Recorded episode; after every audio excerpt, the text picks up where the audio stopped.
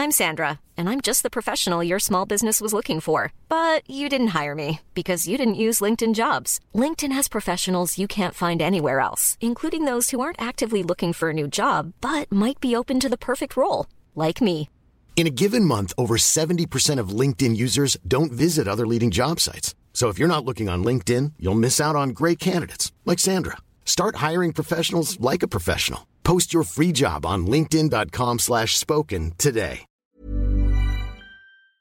Genau, also ich, ich sehe die, die deutsche Rentenversicherung sehe ich eher so ähm, schön, wenn es irgendwann mal was gibt, wenn ich dann 67 oder 69 oder weiß der Geier 75 bin. Es wird ja auch laufend angepasst. Ähm, ist vielleicht ein zusätzliches Taschengeld, aber ich, ich verlasse mich darauf nicht. Ich habe das auch lieber selber in der Hand. Bevor ich den programmiert hatte, habe ich es mir auch mal ausgerechnet und ja, habe dann auch festgestellt, okay, ich habe es quasi schon geschafft, auch vor, äh, vor dem 60. Lebensjahr in Rente zu gehen. Ähm, und wie gesagt, das, das beruhigt einfach so ungemein.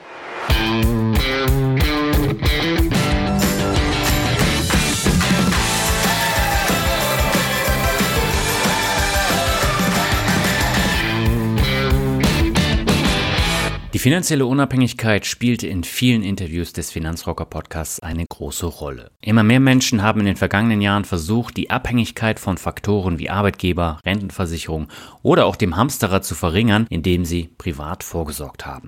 Leider wurde das Thema finanzielle Freiheit im Netz mit fragwürdigen Produkten immer mehr auf die Spitze getrieben, was ich zunehmend kritisch gesehen habe.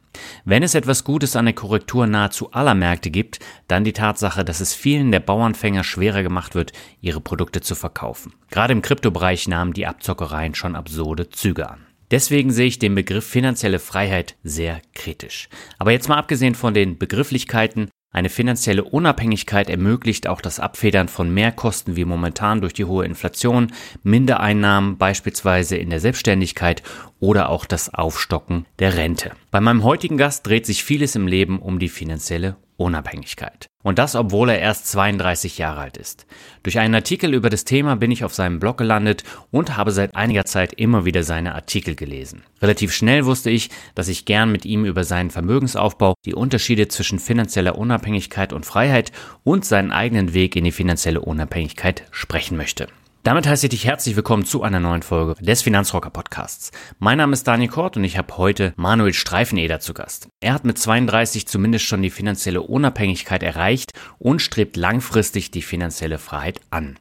Auf seinem Blog nutzt Manuel konkrete Zahlen, die dabei helfen, das Ganze selbst einzuordnen. In fast 90 Minuten sprechen wir über das Tracking von Manuels finanziellen Zielen, seine Asset-Allokation und seine monatlichen Einnahmen und Ausgaben. Darüber hinaus diskutieren wir über die von Manuel präferierten Dividenden-ETFs sowie Closed-End-Funds und über seine hohen Optionsprämien. Und es geht auch um Manuels PV-Anlage und warum er sie als seinen größten Fehler betrachtet. Bevor wir aber darüber sprechen, noch der kurze rechtliche Hinweis. Bei diesem Interview handelt es sich weder um eine Anlageempfehlung noch um eine Anlageberatung. Wir geben unsere Meinung wieder und was ihr daraus macht, das bleibt euch überlassen. Ja, damit gehen wir jetzt ab zum Interview. Auf geht's. Meine Leitung geht heute in die Nähe von München zu Manuel Streifeneder. Er betreibt den Blog der Finanznomade und beschäftigt sich viel mit der finanziellen Freiheit. Darüber wollen wir heute ausführlich sprechen. Aber erstmal herzlich willkommen im Finanzrocker Podcast, Manuel. Ja, hallo. Danke, dass ich hier sein darf.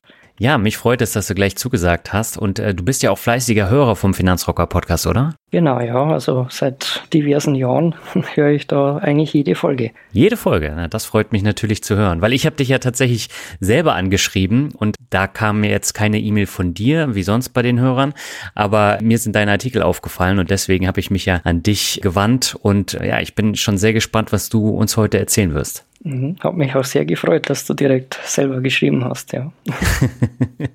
sehr gut. Ja, tatsächlich bin ich ja vor einiger Zeit äh, über einen Artikel zum Thema finanzielle Freiheit auf deinen Blog der Finanznomade gestoßen. Ich glaube, das war über die Finanzblog-Roll.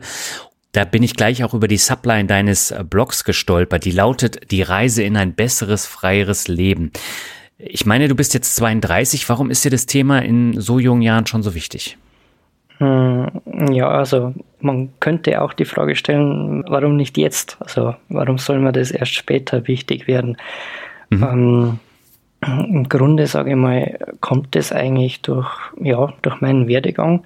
Okay. Ähm, ich war schon ziemlich früh, also damals schon mit, mit 18 selbstständig, also hatte eine eigene kleine Firma. Mhm. Und habe da einfach schon gemerkt, äh, wie schön es ist, wenn man sich die Zeit selber einteilen kann, wann man dann arbeiten kann, wie lange, äh, was man macht, welche Projekte.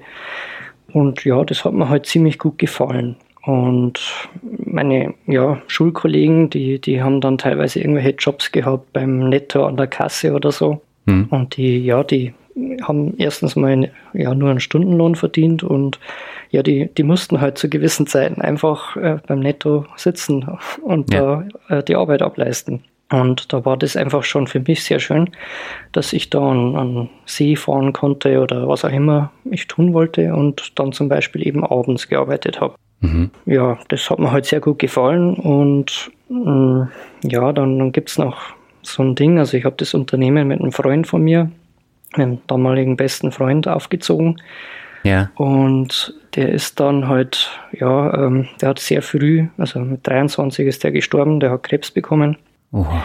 Und damals ist mir dann einfach so richtig bewusst geworden, ja, ähm, es kann schnell vorbei sein, viel schneller als mhm. man eigentlich mal denkt. Das war halt für mich auch so ein Schlüsselerlebnis, dass ich dann gesagt habe, okay, ich will möglichst schnell äh, die Zeit einteilen können, wie ich das will mhm. und nicht nur äh, ja, Schule, Studium, Arbeit den ganzen Tag und sonst eigentlich nicht viel haben. Hm. Also das heißt, ähm, der Tod von deinem Freund und Geschäftspartner, äh, der hat dich dann äh, doch ziemlich mitgenommen und äh, hat dir dann auch vor Augen geführt, dass du ja tatsächlich dein Leben anders gestalten willst. Ja, genau. Also das war ziemlich hart. Also das ja ist über ein, knapp ein Jahr ist das hingegangen von der Diagnose hm. bis zum Ende. Und ich habe tatsächlich ein, zwei Jahre danach wieder gebraucht, sage ich mal, bis ich aus dem Loch wieder so rausgekommen bin. Und ja, da ist es in mir gereift einfach, dass ich mein Leben anders gestalten will. Hm. Ja gut, solche Ereignisse, die das Leben so komplett umkrempeln, haben ja nur die wenigsten Leute. Es können ja auch positive Ereignisse sein, aber äh, da denkt man dann tatsächlich komplett anders drüber nach. Und ähm, was hast du damals genau gemacht da in dem Unternehmen? Hast du das schon programmiert oder was war das für ein Unternehmen? Mhm, also es, es war tatsächlich Programmierung. Also hm. wir haben damals angefangen, ähm, Webseiten zu gestalten und zu programmieren. Ja. Und äh, sind dann irgendwann übergegangen. Also ich weiß nicht, ob du das weißt, aber damals gab es so eine Phase, da sind auch auf Facebook und so weiter diese Flash-Games äh, total in mhm. der Mode gewesen. Ja. Und die haben wir dann auch eben programmiert und verkauft und ja, da ist halt ziemlich gutes Geld damit gegangen und viele Aufträge gewesen. Mhm. Und ja, das ist dann auch ein paar Jahre gut gegangen. Mm, aber ja, irgendwann ist dieser Hype, sage ich mal, einfach ein bisschen abgeebbt und dann ist, ja, die Umsätze sind zurückgegangen. Dann sind wir beide äh, auf die Uni gegangen zum Studieren. Hm. Da war dann natürlich Zeit auch Mangelware und dann ist es so im Sande verlaufen. Hm. Genau. Und dann hast du dein äh, Studium abgeschlossen. Ich vermute, das war ein Informatikstudium. Tatsächlich nicht. Also ich okay. habe Elektrotechnik studiert. Mhm. Ähm, Informatik war eigentlich, sage ich mal, immer mein privates Steckenpferd und ist es auch heute noch. Okay. Wobei ich jetzt natürlich auch im Job ganz viel programmiere. Also das ist mir geblieben. Hm. Also das heißt, es ist natürlich dann auch ein absoluter Pluspunkt im Lebenslauf, wenn du dich bewirbst, ne? Hm, Informatik meinst du? Ja. Ja, wahrscheinlich. Also ich muss ganz ehrlich sagen, ich habe mich genau einmal beworben nach dem Studium und bei der Firma okay. bin ich seitdem. das heißt, da bist du jetzt schon einige Jahre. Mhm, tatsächlich, ja. Seit 2015 insgesamt, ja. Okay, und was machst du jetzt beruflich? Also ein bisschen Programmieren, aber darüber hinaus? Mm, ich bin beim Sondermaschinenbau. Das, mhm. ähm, ja, wir, wir, bauen halt Anlagen für die Industrie, hauptsächlich für die Automobilindustrie oder für die Zulieferer der Automobilindustrie. Und ich selber kümmere mich quasi um die Programmierung der Anlagen, um die Inbetriebnahme, ähm, vorher noch um die Auswahl der ganzen elektrischen Komponenten und genau, und, und versuche halt dann eine runde Maschine daraus zu machen, mit der der Kunde dann zufrieden ist. Mhm. Und wie lange machst du das jetzt schon? Ähm, ja, wie gesagt, 2015 habe ich bei dem Unternehmen angefangen, ähm, mhm. Praxissemester quasi. Dann okay. war ich Werkstudent, äh, genau, dann habe ich Bachelorarbeit geschrieben, auch bei dem Unternehmen und dann seit, ja, seit, ja, seit 2015 im März bin ich dann Vollzeit bei, angestellt. Also quasi so lange wie der Finanzrocker-Blog existiert. Das war auch im März 2015. Ja, dann passt es zusammen. ja, aber ähm, so wie ich das jetzt raushöre, macht dir der Job auch Spaß. Du bist schon lange bei dem gleichen Unternehmen. Und da habe ich mir die Frage gestellt, warum beschäftigst du dich jetzt so mit dem Thema finanzielle Unabhängigkeit? Weil äh, normalerweise ist ja so, viele haben dann keinen Bock auf ihren Job, das nervt alles. Bei dir habe ich nicht so das Gefühl und trotzdem beschäftigst du dich mit dem Thema. Hm. Hm, wie soll ich da anfangen? Also grundsätzlich mag ich natürlich meinen Job schon. Mhm. Ähm, die Kollegen sind alle super, wir sind ein ziemlich junges Team. Ja. Ähm, das ist schon sehr schön und unser Unternehmen ist auch relativ klein noch, also 350 Leute aktuell, mhm. Inhaber geführt, äh, kurze Wege, jeder ist per Du. Das sind schon schöne Punkte, aber ich muss auch dazu sagen, äh, ich habe das Glück oder das Pech, das weiß ich jetzt nicht, ähm, gehabt, immer wieder sehr schwierige Projekte zu bekommen, mhm. die dann auch sehr langwierig sind. Also teilweise dauert so ein Projekt auch mal zwei Jahre oder sogar länger. Ähm, ja. Viele Probleme. Ähm, ja, also da, da gehört schon, sage ich mal, eine große Portion Motivation dazu, dass man dann da mittendrin nicht die Lust daran verliert. Mhm. Und ähm, ja, dazu kommt, äh, ja, Sondermaschinenbau heißt viele Überstunden, mhm. Projektphasen. Ähm, ich habe Zeiten dabei gehabt, da, da wusste ich am Ende von der Woche nicht, äh, was ich jetzt essen soll, weil ich immer spät abends heimgekommen bin und nicht mehr einkaufen konnte. Mhm. Ähm, ja, das waren halt alles so Phasen, die schon auch dazu führen, dass, dass der Wunsch einfach wächst, ähm, da ein bisschen unabhängiger zu sein. Mhm. Und ja, auch, auch jetzt momentan, also ich arbeite jetzt in einem Unternehmen an dem Thema Akkuherstellung, also Maschine, die Lithium-Ionen-Akkus produziert. Mhm. Ist für uns noch ganz neu. Wir kommen eigentlich aus der Einspritztechnik für Diesel, Benzin und so weiter. Mhm. Und das Projekt zieht sich halt jetzt auch schon ziemlich lange und, und da wird es halt dann echt irgendwann schwierig, immer noch ja, top begeistert zu sein. Okay. Ja, das dröseln wir gleich nochmal so ein bisschen äh, auf. Aber wie bist du denn überhaupt auf das Thema finanzielle Unabhängigkeit gestoßen? Hm, das war, hat tatsächlich auch was mit dem Job zu tun gehabt. Also ich war auf mhm. Dienstreise in, in Südkorea, habe da eine Anlage ausgeliefert und war ich da drei Wochen vor Ort und die ersten mhm. zwei Wochen mit Kollegen und die letzte Woche dann halt komplett alleine. Ja. Und da hatte ich am Wochenende einfach viel Zeit und bin dann irgendwie im Internet darüber gestolpert. Das war irgendein Blog, ich weiß leider nicht mehr welcher genau. Mhm. Und habe mich da eingelesen und fand das Konzept einfach sehr spannend, dass man Geld anlegen kann und dann da Ausschüttungen wieder bekommt. Ähm, und wenn man genug angelegt hat, dass man halt irgendwann sein Leben daraus finanzieren kann. Ja.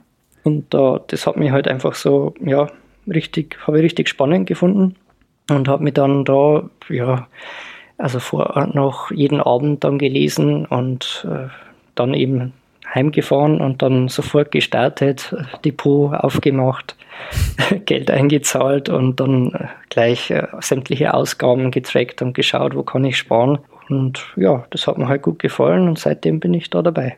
Mhm. Äh, du hast eben Geldsparen erwähnt. Äh, lebst du auch frugalistisch?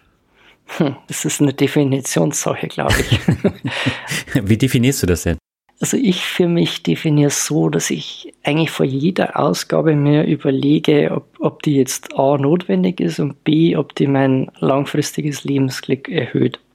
Mhm. Oder ob es nur irgendwie so eine kurzfristige Sache ist, die man jetzt einfach mal so macht. Mhm. Und wahrscheinlich kann man dann schon sagen, dass ich relativ frugalistisch lebe.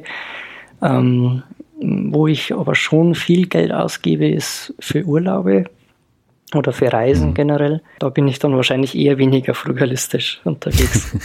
Ja gut, das ist ja die Investition in Erlebnisse und äh, gerade so das Reisen, das habe ich ja auch in den letzten Jahren festgestellt, ähm, das, das sind äh, Erlebnisse, die du nicht, nicht kaufen kannst, sondern äh, du, du machst sie einfach. Das muss ja nicht teuer sein, was für Erlebnisse du da machst, aber das brennt sich halt ein und äh, das vergisst du nicht so schnell und da zehrst du halt sehr lange von.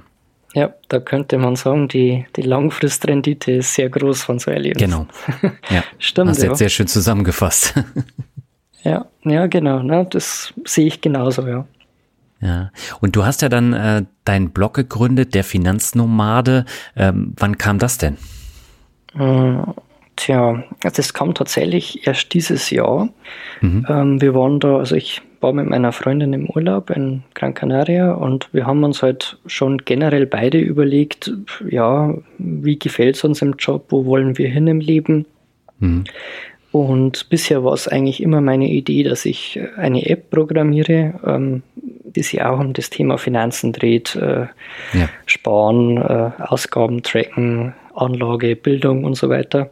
Habe dann aber festgestellt, dass das als One-Man-Show ziemlich schwierig und langwierig ist. Mhm. Ähm, und bin dann, dann hat meine Freundin gemeint, okay, äh, du liest doch den ganzen Tag irgendwelche Blogs über das Thema Finanzen. Ähm, okay. Eigentlich hast du doch auch da sehr viel zu sagen oder zu schreiben. Mhm. Und dann habe ich ein bisschen drüber nachgedacht und ja, eigentlich hat sie recht. Und habe mir dann gedacht, gut, äh, so ein Blog ist schneller gemacht wie eine App, dann fange ich halt jetzt mal so an. Ja. Und schreibe da ein bisschen was. Genau. Und ja, die grundsätzliche Intention ist halt einfach, dass man das Wissen teilt und dass ich auch der Community wieder ein bisschen was zurückgeben kann. Weil nur durch die ganzen Blogs, die ich die letzten sieben Jahre gelesen habe, bin ich jetzt heute da, wo ich stehe.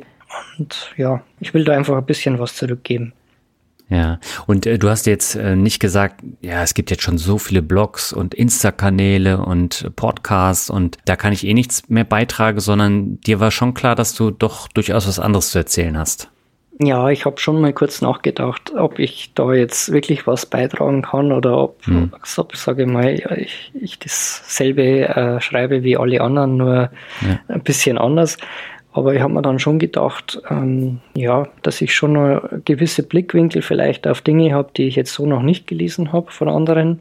Ja. Und ja, ich bin halt generell der Typ, der sich gern mal in die Details einarbeitet und bei manchen Blogs fällt mir das halt auf, da, da wird mal schnell irgendein Artikel rausgeschossen, der, der dann einfach nicht so ganz ausgereift ist und das ja. habe ich mir gedacht, in die Lücke kann ich vielleicht springen. Genau. Und mhm. gibt genügend, aber es, es, gibt auch so viele Blogs, die dann teilweise nur auf irgendwelche Affiliate-Sachen aus sind. Ja. Ähm, das hat man eigentlich auch immer, immer irgendwie gestört. Und was es relativ selten gab, waren dann so Blogs, die auch mit den Zahlen ziemlich offengelegt haben. Mhm. Also das, das, das waren eigentlich immer die Blogs, die ich am besten fand oder am liebsten gelesen habe. Rente mit Dividende. Zum Beispiel, ja, ist einer mhm. meiner Top-Blogs, ja. ja, das kann ich auch verstehen. Und der Alexander, der begleitet mich ja auch schon seit 2014, habe ich, glaube ich, den Blog entdeckt. Und er war jetzt, ich, wie oft war er bei mir zu Gast? Sechsmal, glaube ich. Und äh, da hast du wahrscheinlich die Interviews mit ihm auch immer gerne gehört. Mhm, definitiv, ja. Oder was auch so ein guter Blog ist, ist Freiheitsmaschine mit den Millionärsinterviews und ja. Freiheitskämpferinterviews.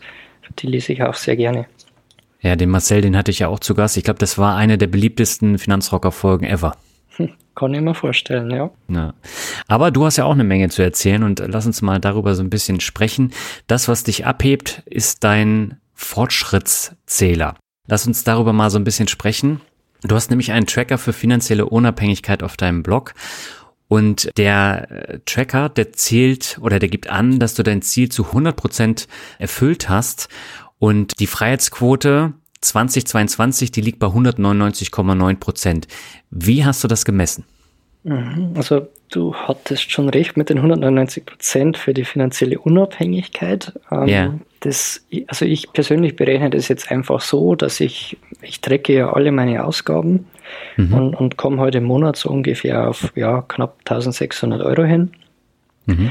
Und meine passiven Einnahmen sind halt, oder passiv jetzt in Anführungszeichen, da kann man sich noch drüber streiten, yeah. ähm, die sind halt auch mittlerweile über 3000 Euro. Mhm. Und ja, ich teile das halt einfach dann durch und das ergibt dann ungefähr diese 200 Prozent aktuell. Aber wie gesagt, das ist nur eine finanzielle Unabhängigkeit. Also meine Fixkosten und variablen Kosten sind aktuell gedeckt, so wie ich lebe. Das würde mhm. ich jetzt noch nicht als finanzielle Freiheit bezeichnen. Da gehört noch ein bisschen mehr mhm. dazu. Du hast ja für finanzielle Freiheit auch noch einen Tracker. Da bist du jetzt bei 65 Prozent. Und ähm, da hast du das Ziel 5000 Euro netto im Monat. Also das ist ja jetzt ein klares Ziel. Du erreichst momentan 3266. Äh, teilweise bist du ja schon drüber, da, da sprechen wir ja gleich auch nochmal drüber. Aber ähm, warum hast du dir jetzt da 5000 als, als Marke gesetzt, wenn du mit 1600 gut äh, über die Runden kommst? Hm, ja, also die 1600 sind das Geld, sage ich mal, das, das ich aktuell brauche, inklusive Reisen, Urlaub, Auto ja. und so weiter. Ähm, mhm. Mein längerfristiges Ziel ist es aber nicht nur irgendwie zwei bis sechs Wochen im Jahr in, in Urlaub zu sein. Das heißt, ähm, ja. da brauche ich schon mal mehr Kapital dann. Ähm, und ja, ähm, sich auch einfach mal ein bisschen mehr gönnen können, sage ich mal. Aktuell schaue ich mhm. schon immer wieder aufs Geld, dass es nicht zu viel ist, dass man eben noch genug sparen kann.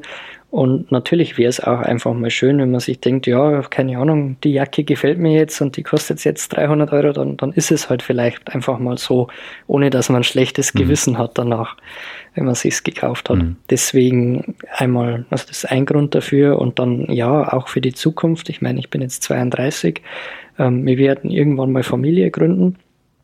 Da mhm. kann man dann nicht mehr in der zwei Zimmer 67 Quadratmeter Wohnung leben ähm, das ja. heißt, da, ich meine, wir kennen alle die Mietpreise, die gehen steil durch die Decke. Ähm, das muss mhm. man einrechnen. Und klar, wenn man eine Familie hat, äh, die Frau geht dann vielleicht nicht mehr arbeiten, Kind will versorgt werden, dann, dann steigen einfach die finanziellen Bedarfe. Deswegen mhm. habe ich mir das Ziel jetzt einfach mal gesetzt von den 5000 Euro. Mhm. Ja, vor allen Dingen äh, die Mieten bei dir unten da in der Nähe von München, die äh, steigen ja wirklich ins Astronomische. Also ich habe ja das Glück, dass, dass wir nicht direkt in München sind. Also wir mhm. sind ja doch noch über 100 Kilometer weg. Ja. Ähm, aber auch tatsächlich bei uns in der Kleinstadt, also wir haben irgendwie 40.000 Einwohner, äh, die gehen auch ziemlich durch die Decke. Also wir sind da schon jenseits der 10 Euro pro Quadratmeter Kaltmiete. Mhm. Und es ist für Münchner Verhältnisse wahrscheinlich noch günstig. Aber ja, es ist schon ein großer Posten. Ne? Ja. Und wo siehst du jetzt den konkreten Unterschied zwischen finanzieller Unabhängigkeit und, und finanzieller Freiheit? Das ist ja auch immer so ein Diskussionsthema. Also ich mag den Begriff finanzielle Freiheit halt nicht, sondern ich äh, finde Unabhängigkeit viel besser. Wo, wo unterscheidest du die beiden Begriffe? Mm, also Unabhängigkeit ist für mich tatsächlich, wenn, wenn meine Grundbedürfnisse alle oder wenn mein aktuelles Leben mal komplett gedeckt ist, dann mhm. bin ich quasi unabhängig von zur Arbeit gehen. Also ja. ich müsste nicht mehr Lohnarbeit machen. Das sehe ich als Unabhängigkeit. Und die Freiheit ist dann für mich eben nochmal eine Stufe oben drauf, dass ich sage, so, jetzt sind nicht nur die Grundbedürfnisse gedeckt, sondern ich kann mir halt hin und wieder irgendeinen Zuckerl, sag ich mal, leisten oder dazu, hm. dazu nehmen. Hm. Und jetzt haben wir ja in diesem Jahr eine sehr hohe Inflation, immense Preissteigerungen beim Thema Heizen, beim Thema äh, Benzin auch und schlechte wirtschaftliche Rahmendaten gibt's ja auch noch und das wird ja die nächsten 12 bis 24 Monate auch so bleiben. Ähm, welchen Einfluss haben denn äh, diese Preissteigerungen auf deine Tracker? Tja, das wenn ich wüsste. Hm. Also klar, äh, ein Einfluss wird sein durch die Inflation, meine Ausgaben werden steigen. Da glaube ich, hm. kommt keiner momentan drum herum. Nee, das denke ich auch nicht. Ähm, die Frage ist nur noch, wie viel steigt das Ganze? Hm. Ähm, ja, die Einnahmen werden sie vermutlich auch zumindest mal temporär wieder verringern, wenn die Unternehmen weniger ausschütten. Dann wird es da auch weniger Dividenden geben. Klar, sehe ich aber eigentlich nur kurzfristig. Ähm, war bisher zumindest in fast jeder Finanzkrise so, dass zwei, drei Jahre später äh, war alles wieder beim Alten und höhere Ausschüttungen. Mhm. Das heißt, im Grunde wird da, ja, der Tracker, der wird erstmal runtergehen, vermutlich. Ähm, okay. Aber er hat ja noch Puffer, also wir sind ja schon bei 200 Prozent. ja, das auf jeden Fall. Und du hast ja tatsächlich auch noch ein Pufferkonto und Barreserven. Das sind zwei weitere Tracker, die du auf der Webseite hast. Das Pufferkonto ist zu 20 Prozent gefüllt. Du hast da das Ziel 25.000 Euro angegeben. Also aktuell liegt das Pufferkonto bei 5.000 und die Barreserven hast du als Ziel ähm, 60 Prozent und äh, 50.000 äh, Euro und du bist da aktuell bei knapp 30.000 Euro. Ähm, wo ist denn jetzt der Unterschied zwischen Pufferkonto und Barreserven? Das ist wahrscheinlich der Unterschied nur in meinem Kopf. also, okay. Ähm, soll ich sagen, also Barreserven ist tatsächlich das, die, ja, einfach das Cash, das ich irgendwo habe, sei es auf Girokonten oder Bargeld. Mhm. Ähm, und das Puffer ist quasi aktuell ein Teil davon. Ähm, ich stelle mir das so vor, also langfristiger Plan ist ja dann, dass, dass das Angestelltenverhältnis dann einfach beendet ist ähm, mhm. und ich keine, keinen Lohn mehr bekomme. Und dann von den Dividenden und Optionsprämien zu leben, ist halt ein bisschen schwierig. Deswegen hätte ich da gerne so ein, ja, so ein Pufferkonto, wo ich dann sage, okay, da, da liegt jetzt mal das Cash für mindestens ein Jahr an, an Ausgaben einfach da. Mhm. Und wie der Name Puffer schon sagt, äh, wird es dann quasi immer wieder aufgefüllt durch meine Einnahmen und meinen Lebensunterhalt nehme ich halt raus. So wie ja. der Plan. Deswegen gibt es da für mich eben zwei getrennte Konten, zumindest in meinem Kopf. ja, weil das ist ja schon viel. Also wenn du da tatsächlich dann immer den Überblick behältst, das musst du ja dann immer in unterschiedliche Schubladen auch geistig packen.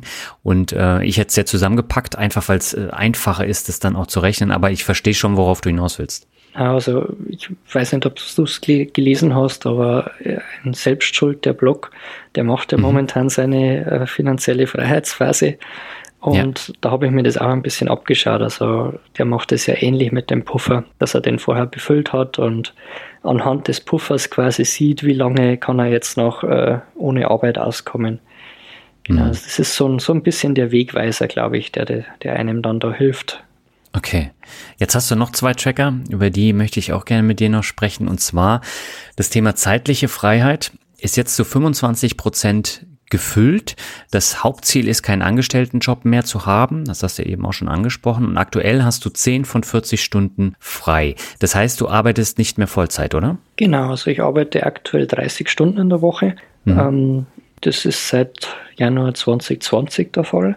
Und also schon über zwei Jahre. Über zwei Jahre, ja. Das Timing war vielleicht ein bisschen schlecht. also zumindest 2020, weil ja. man konnte ja nicht wirklich viel anfangen mit der Freizeit. Mhm. Ähm, aber ich muss sagen, ich genieße das Ganze auch ziemlich. Also das ist, das ist ein Riesenunterschied, ob man da jetzt 40 Stunden oder 30 Stunden arbeitet. Gerade was so Kreativität angeht, dann in der Freizeit. Ja. Und genau, mein Ziel ist halt da, langsam aber sicher auf 0% beziehungsweise dann 100% äh, freie Zeit für mich zu kommen. Hm. War das für dich schon seit 2015 ein Ziel, dass du da dann langsam aber sicher runterfährst oder kam das dann erst äh, 2019? Mm, ja, das ist jetzt auch wieder durch die Arbeit bedingt. Also ich hatte halt Projekte, die sehr viele Überstunden nötig machten.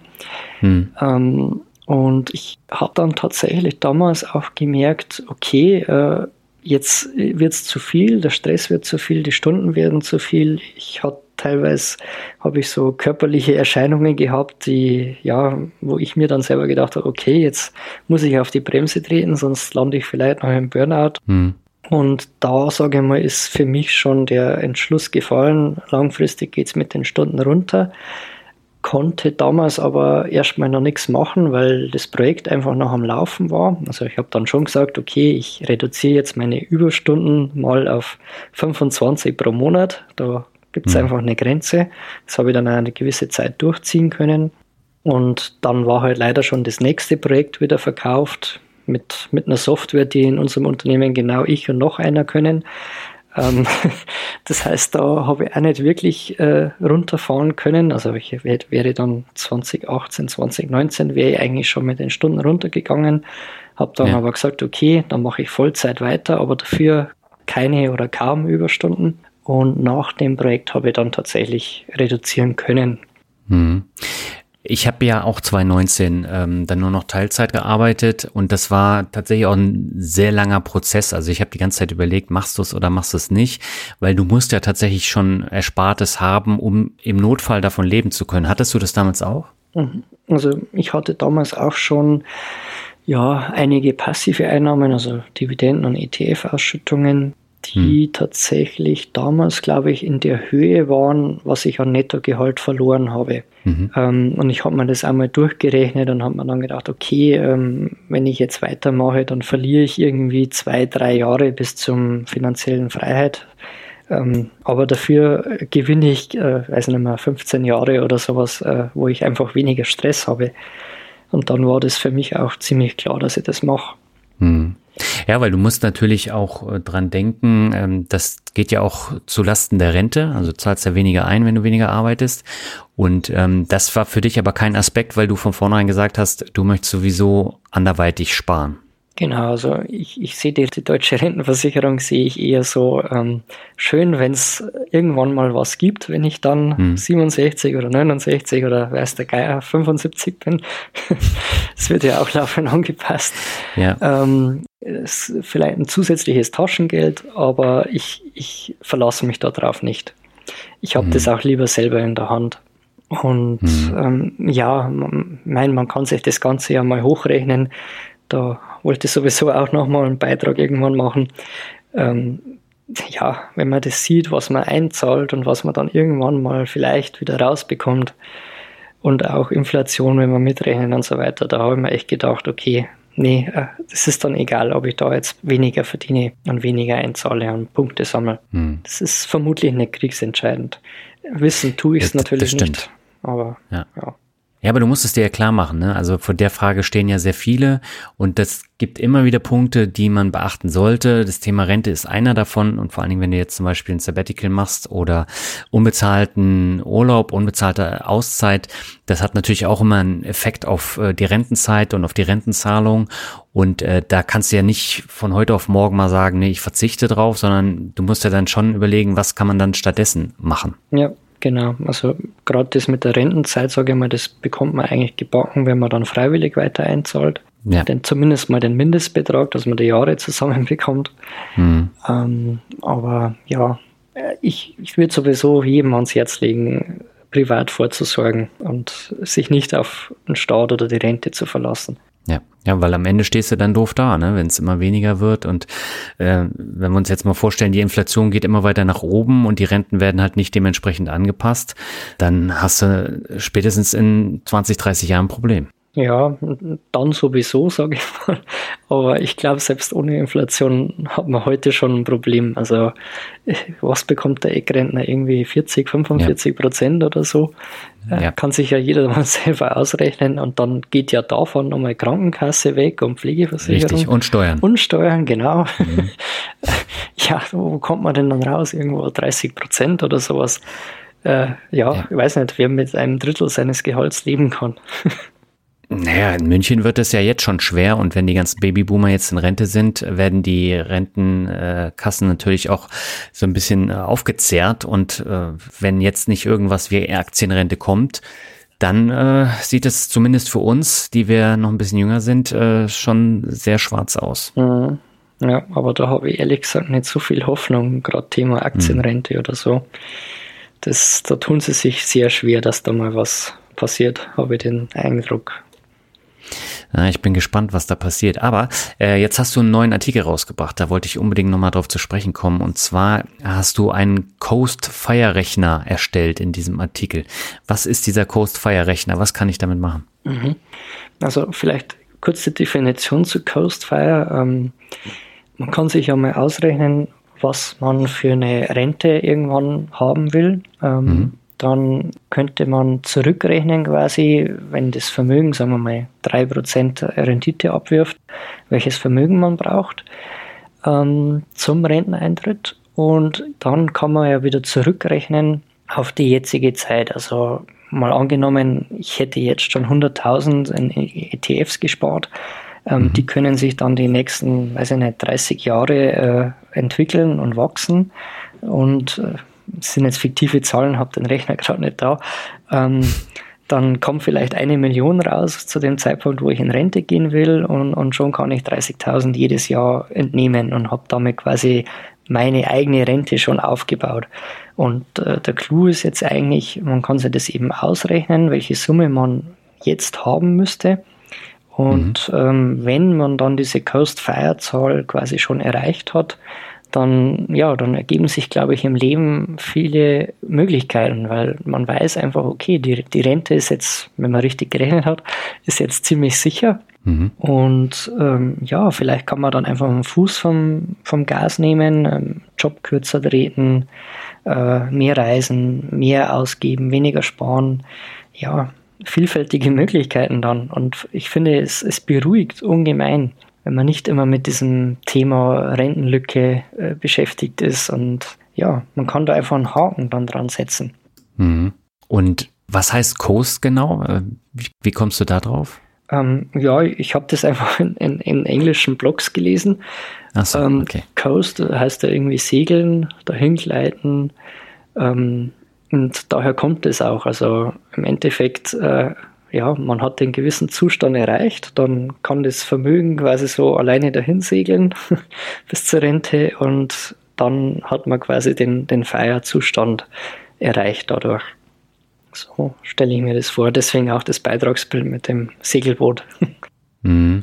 Und äh, das Thema Inflation, hattest du das hier ausgeklammert oder ist es da irgendwie integriert? Tja, wie man es nimmt. Also es ist jetzt nicht explizit drinnen, aber ich habe mhm. das in den Annahmen von der äh, Rendite bis zum Renteneintritt und dann der Entnahmerate mit aufgenommen. Also ich habe mir halt angeschaut, seit 1975 hat der MSCI World irgendwie so 6% äh, Nettorendite nach Steuern und Inflation äh, zusammenbekommen. Mhm. Und deswegen habe ich dann, also der Startwert für den Rechner sind halt die 6%. Ähm, genauso bei der Entnahmerate rechnen ja viele mit 4%. Ein bisschen ja. schwierig, sage ich mal, wenn es mehr als 25 Jahre dauern soll. Deswegen würde ich da eher mit 3% rechnen oder 3,5%. Und daher kommen die Zahlen und, und da ist ja schon dieser Inflationsbaustein mit drinnen. Also einmal bei der Rendite, weil da ist das auch schon mit drinnen. Mhm. Und ähm, bei der Entnahmerate, die ist ja dann auch ähm, die ist jetzt am Start, sage ich mal, 30.000, aber die steigt ja dann jedes Jahr unter Inflation an. Mhm. Ähm, wobei ich auch dazu sagen muss, das ist jetzt die erste Version des Rechners. Also ich habe auch schon Feedback bekommen, ähm, was sich die Leute da alles noch wünschen, äh, was der ausrechnen können soll. Und da wird es auch in nächster Zeit, ich muss schauen, wie ich dazu komme, wird es eine neue Version geben, mhm. die dann auch Inflation mit einrechnet oder irgendwelche Sparraten, äh, Monte Carlo Simulation, ja, alle Spielereien, sage ich mal, die man sich so vorstellen kann. Hm. Ich werde den Rechner auf jeden Fall verlinken. Schaut da einfach mal in die äh, Show Notes. Da könnt ihr da ein bisschen rumspielen und dann schauen, wie eure gewünschte monatliche Nettorente ist und wie viele Jahre ihr bis Rentenbeginn noch habt und äh, wie, wie, hoch das Vermögen ist. Und äh, dann äh, kommen da sehr interessante Zahlen raus. Die erstaunlicherweise gar nicht mal so hoch sind bei den meisten. Mhm. Also wenn man noch viele Jahre bis zur Rente hat. Ja, aber das ist ja das Interessante, was, was ich auch anhand äh, deiner Zahlen äh, sehe. Also du hast ja die finanzielle Unabhängigkeit jetzt laut deinem Tracker da schon erreicht und den hast du dann über solche Zahlen und Rechner dann auch ähm, errechnet, oder? Mm, ja, die gute finanzielle Unabhängigkeit, die, die habe ich jetzt nicht irgendwie in die Zukunft projiziert oder so. Das ist, mhm. das ist tatsächlich einfach meine aktuellen Einnahmen und Ausgaben gegenübergestellt.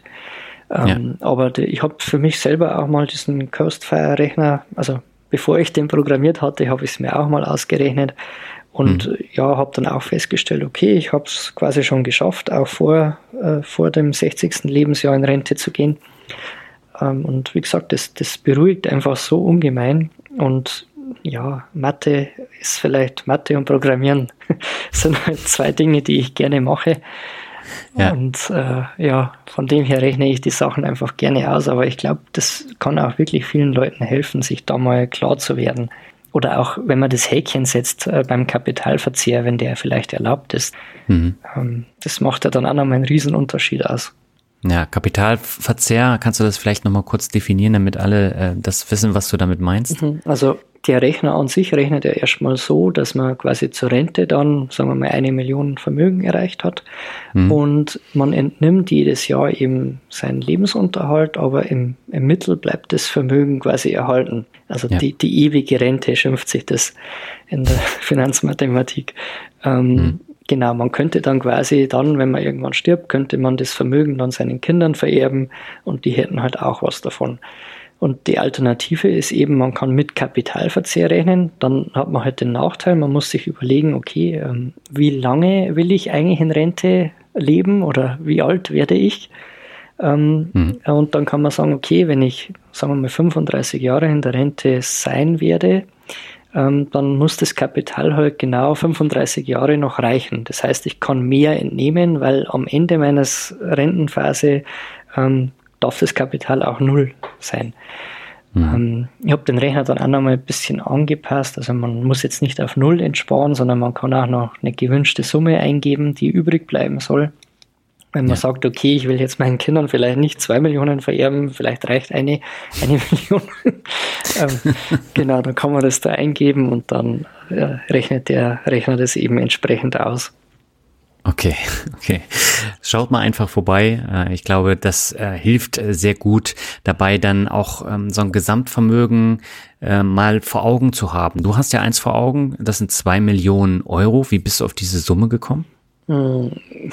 Das, ich sag mal so, das Gesamtvermögen ist eigentlich gar nicht das, auf das ich abziele, sondern mir ist immer der Cashflow jeden Monat mhm. wichtig. Ähm, die zwei Millionen, das sind jetzt eigentlich nur durch die 4%-Regel rausgekommen. Also ja, okay. 5000 Euro Cashflow netto im Monat war ja der Wunsch und das sind ungefähr zweieinhalb, also 1000 Euro entspricht ungefähr zweieinhalb Euro netto pro Monat und dann mhm. kommt man genau auf diese zwei Millionen. Ähm, mhm. Ist für mich selber jetzt nicht wichtig. Also mich hat es tatsächlich noch nie interessiert, was die Zahl im Depot jetzt wirklich anzeigt. Ähm, weil am Ende kommt es darauf an, äh, was bekomme ich jeden Monat. Also wie viele Ausschüttungen habe ich, welchen Cashflow habe ich. Das ist ja das Geld, das ich ausgeben kann. Hm. Ja. Jetzt verstehe ich deine ganzen Tracker auch viel besser als vorher. Deswegen war es sehr gut, dass wir darüber gesprochen haben. Und äh, jetzt wird natürlich viele interessieren, wie du dein Geld angelegt hast. Wie sieht denn deine Asset-Allokation heute aus? Mhm. Ähm, tja, ich habe das, ich glaube, ich, glaub, ich habe schon eine, eine Asset-Allokation, die, die nicht so viele haben. Ähm, okay. Ich, ich habe klar Bar- und Buchgeld, wie du vorher schon genannt hast, knapp die 30.000. Mhm. Ähm, dann habe ich noch Edelmetalle, also Gold und Silber. Mhm. Einiges aus früheren Zeiten, also vor 2015, da, da habe ich noch gemeint, okay, unser Finanzsystem macht es nicht mehr lange. Ich muss alles in Gold und Silber stecken. So eine Zeit hattest du wirklich? Ja, tatsächlich schon. Aber das, okay. das, das kam auch, also ich bin der Einzige in der Familie, sage ich mal, der mit Aktien was am Hut hat. Und mhm. ansonsten habe ich da eigentlich immer gehört, äh, ja, Börse ist böse, da verlierst du nur dein Geld, das sind lauter Spekulanten. Ähm, ja, ja, Ich kenne das. und das hat halt eben lange Zeit gedauert oder ich hatte das lange Zeit auch geglaubt. Ja, mhm. genau, das hat sich jetzt geändert. Ähm, deswegen habe ich auch, ich habe ein DKB-Depot, da habe ich halt meine ETFs. Mhm ähm, ja, so Wald- und Wiesen-ETFs, äh, alle natürlich ausschüttend. ist bei mir noch ganz wichtig, sind lauter oder fast nur Dividenden-ETFs. Macht ungefähr 20, 21 Prozent aus vom Gesamtvermögen. Ähm, dann habe ich noch bei meinem Arbeitgeber, der, der gibt Genussrechte aus. Mhm. Also ja, ich sag mal so Vorzugsaktien ohne Stimmrecht. Mhm. Ähm, sind relativ gut verzinst. Also wir hatten die letzten fünf Jahre, sage ich mal, äh, gab es jährlich irgendwas über 15 Prozent Zinsen.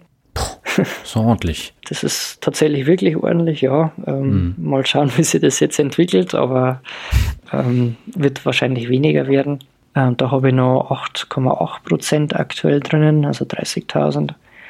Und dann habe ich noch meine PV-Anlage, die ist auf dem Dach meines Elternhauses ähm, drauf. Die ist jetzt ungefähr 10.000 mhm. wert aktuell. Ähm, und dann kommt halt der größte Batzen und das ist mein Optionsdepot.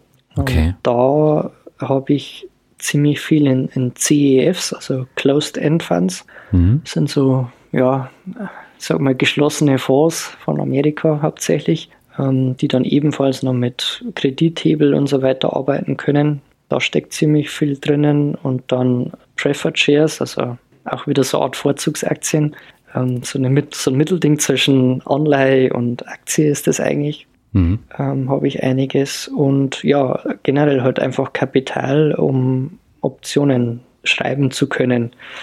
Also um, um die Margin stellen zu können. Mhm. Okay, das können wir gleich nochmal besprechen.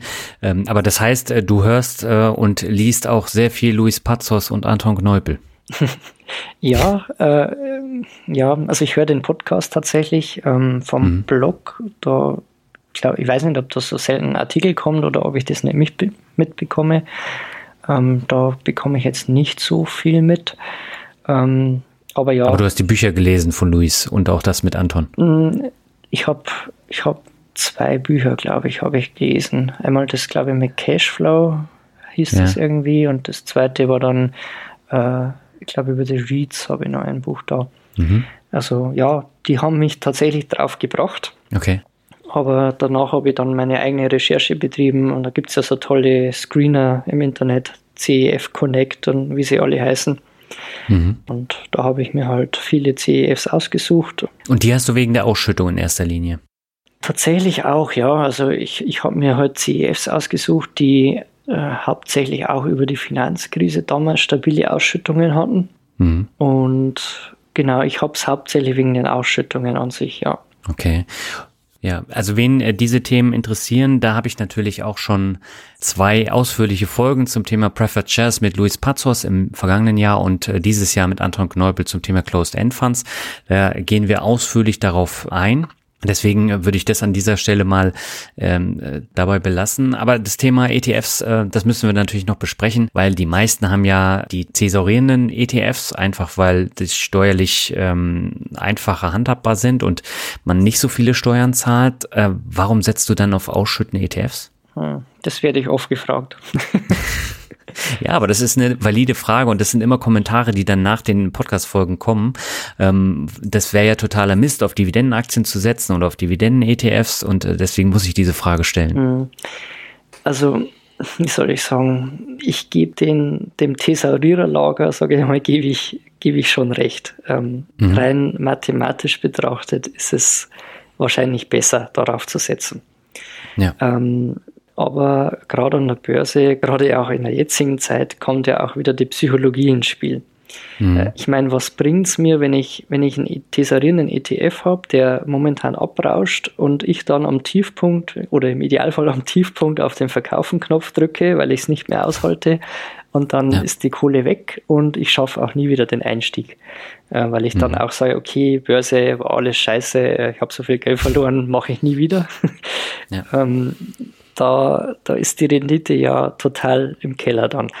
Wenn ich dagegen so einen ausschüttenden ETF habe und mir einfach denke, okay, ja, der Kurswert, der ist jetzt gerade im Keller, ist aber alles nicht so schlimm, weil ich schaue mir an, was, was bekomme ich ausgeschüttet und das ist vielleicht nur um 10% gefallen statt 50%, was der Kurs gemacht hat. Ähm, dann beruhigt mich das einfach und ich bleibe investiert und mich stört das Ganze nicht. Mhm. Und ich, ich habe generell ein bisschen andere ja, Ansichten, sage ich mal, zum, zu dem Thema Investieren. Also vielleicht auch von Louis Perzers geprägt. Ähm, für mich ist eine Investition in ein Unternehmen, ich, ich will am Gewinn verdienen. Also ich will einen Anteil des Unternehmensgewinns haben. Mhm. Der wird ja ausgeschüttet.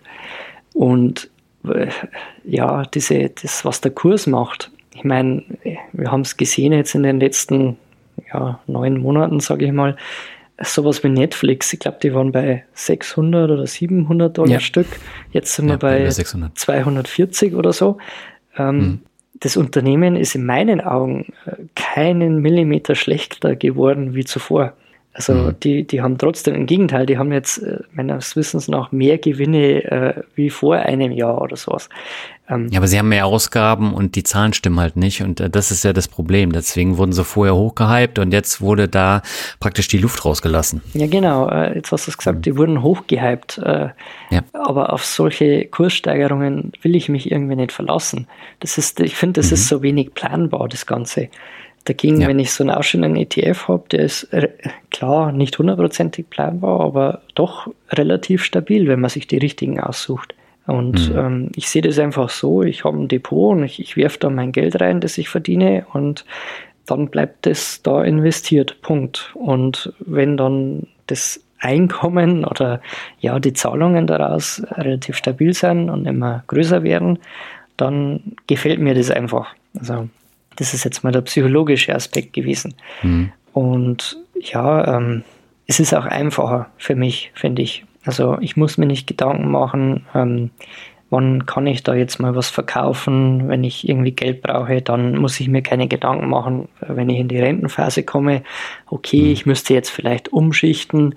Ähm, ich weiß selber zum Beispiel auch gar nicht, äh, wie sieht's denn aus, wenn ich mal 70 oder 80 Jahre alt bin, bin ich dann noch so fit, dass ich in mein Depot reinschaue und da äh, fünf ETFs jeweils 10% verkaufe, ich weiß es nicht. Da mhm. ist es halt einfach einfacher, wenn das Geld einfach aufs Girokonto kommt und ich nichts tun muss.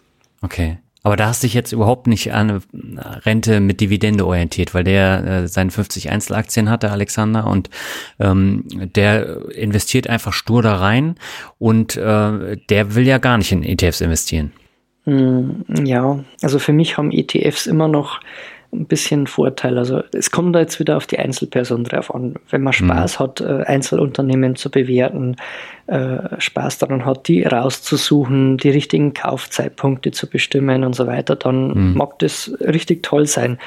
Aber für mich ist das jetzt nicht so spannend oder interessant und ich will meine Zeit gerne für was anderes nutzen. Deswegen bin ich eben lieber bei den ETFs unterwegs. Ähm, da funktioniert das Ganze ja automatisch. Und großer Vorteil, wenn der ETF mal umschichtet, weil irgendein Unternehmen schlechter wird, Marktkapitalisierung verliert, dann mhm. sind keine Steuern fällig. Also wenn ich Einzelaktien hätte, dann müsste ich ja vielleicht mit Gewinn verkaufen mhm. und Steuern zahlen. Das Geld ist ja unwiderruflich weg. Ja. Und das geht halt dann im ETF einfach von selber und das Geld bleibt erhalten. Also daher finde ich das schon besser. Mhm. Aber da stelle ich mir jetzt die Frage, du hast keine Lust, Einzelaktien auszuwählen, aber du bist aktiver Optionstrader. Äh, das ist doch viel aufwendiger, als sich mit so ein paar Unternehmen zu beschäftigen, oder nicht? Hm, ja, aber das eine macht Spaß und das andere nicht. okay, okay, das ist natürlich wieder Ansichtssache, aber ähm, also du hast jetzt alles so wunderbar erklärt und dann gehst du in so eine irrationale Richtung wie Optionen. Warum? Boah, das, das, also irrational würde ich das jetzt tatsächlich nicht nennen. Ja, das ist auch wieder äh, Diskussionssache. Also ich glaube, sehr viele Hörerinnen und Hörer können damit nicht so viel anfangen. Aber vielleicht kannst du ganz kurz nochmal erläutern, was Optionen sind und warum du da rein investierst. Mhm. Also im, im, Grunde kann man sagen, ist eine Option ein Termingeschäft. Also mhm. ähm, es gibt Put und Calls. Es dreht sich meistens um 100 Stück einer Aktie, ähm, die man dann zu einem bestimmten Termin für einen bestimmten Preis äh, verkaufen oder kaufen kann. Mhm. So. Ich bin meistens auf der Stillhalterseite unterwegs. Das heißt, ich verkaufe die Option. Das heißt, äh, zum Beispiel, ich verkaufe eine Put-Option. Was weiß ich, nehmen wir jetzt Netflix, ähm, steht aktuell bei 2,40, glaube ich. Ähm, mhm. Ich verkaufe einen Put 30 Tage in der Zukunft für den äh, Kurs von 220, also 220 Dollar. Und der Käufer der Option muss mir dafür eine Prämie bezahlen, dass ich dieses Geschäft eingehe und hat dann das Recht, in 30 Tagen 100 Netflix-Aktien mir zu 220 pro Stück zu verkaufen, egal wo der Kurs gerade steht. Also wenn der mhm. jetzt auch bei 100 steht, dann habe ich halt das Pech, dass ich 220 zahlen muss ähm, pro Stück, obwohl ja. das einfach nichts mehr wert ist. Ähm, genau, aber springender Punkt ist, ich bekomme die Prämie. Also mhm. ich werde ja dafür bezahlt, dass ich das Risiko auf mich nehme. Und der Grund, warum ich das Ganze eigentlich mache, ist das, ähm, man hat einen statistischen Vorteil, wenn man Stillhalter okay. ist. Also normalerweise ist es ja so an der Börse, ich kann ja nur entscheiden, wird der Kurs nach oben gehen oder wird er nach unten gehen. Und je mhm. nachdem kann ich mich positionieren und dann eben verlieren oder gewinnen. Aber wenn man jetzt Optionsverkäufer ist, dann gibt es drei mögliche Ausgänge und zwar Kurs geht nach oben, nach unten mhm. oder er bleibt in einem bestimmten Level. Und in ja. zwei von drei Ausgängen gewinnt man dann als Optionsverkäufer. Also für mhm. mich reicht es jetzt zum Beispiel, wenn wir das Netflix-Beispiel wieder nehmen, wenn die Aktie über 220 bleibt, habe ich gewonnen. Mhm. Die, okay. die, kann auch von 240 auf 222 gehen, ähm, aber ich habe trotzdem gewonnen. Und das ist halt schon ein Vorteil und ich merke das halt auch in den Renditen, die ich da damit erziele, dass die halt schon höher sind wie so ein langweiliges ETF-Portfolio. Ähm, ja. ist natürlich ja. auch ein gewisser Nervenkitzel manchmal. Also. Genau, das, das können wir jetzt noch ein bisschen aufdröseln. Äh, lass uns mal erstmal mit der Zahl anfangen äh, aus dem August. Du hast im August 6.791 Euro mit Optionen verdient und 393 Euro mit Dividenden. Also das ist ja ein himmelweiter Unterschied. Und äh, wenn man das jetzt so liest, äh, dann könnte man meinen, boah, ich werde jetzt ganz schnell finanziell frei mit Optionen. Und da gibt's natürlich so ganz viele Bauernfänger im Internet, die für zigtausend Euro Kurse verkaufen und die genau diese Karten spielen. Und äh, ich äh, bekomme da immer leichten Brechreiz, wenn ich das dann äh, lese, ähm, weil das wirkt immer so einfach, aber es ist nicht so einfach und es kann halt ganz schnell auch ins Gegenteil äh, umkehren, wenn du keine Ahnung hast oder irgendwas machst. Ähm, wie du eben schon gesagt hast, wenn da große Kurssprünge sind und momentan haben wir halt sehr unsere Zeiten, dann kann es auch ins Auge gehen. Ja, also definitiv. Äh, wer mit Optionen handelt, der, der sollte ganz genau wissen, was er da tut. Vor allem, äh, ja. du hast halt einfach diesen Hebel von, von 100 Stück. Ich meine, mhm. nehmen wir Netflix, äh, 240 Dollar das Stück mal 100, ja. dann sind es halt einfach mal 24.000 äh, Dollar, die du da ja. mit einer einzigen Option bewegst. Mhm. Und ähm, jetzt gerade das Beispiel, ich habe es mal schnell hergesucht. Also es stimmt nicht ganz, diese 6.791 äh, Euro, da sind tatsächlich auch noch 518 Euro Ausschüttungen dabei. Also es ist nicht nur die ah, okay. Prämien. Ähm, mhm. Aber du hast recht, das meiste sind Prämien aktuell und natürlich auch mit einem entsprechenden Risiko. Also mhm. ähm, können wir das beste Beispiel nehmen, also der September jetzt. Äh, der Beitrag ist gerade vorher online gegangen. Okay. Da sind es jetzt zum Beispiel optionsmäßig 6.560 Euro gewesen. Na, fast genauso viel. Ziemlich genauso viel, ja, genau. Mhm. Ähm, aber was man auch dazu sagen muss, das Gesamtvermögen hat jetzt im September um 39.000 Euro verloren. ähm, sind halt Buchverluste. Also äh, man muss als Optionshändler auch mal damit umgehen können, dass man 100 Stück von der Aktie eingebucht bekommt mhm. und die dann auch mal abtaucht für eine gewisse Zeit. Ja. Und man dann eben Buchverluste hat. Aber wenn man die richtigen Aktien auswählt, dann gehen die auch wieder hoch.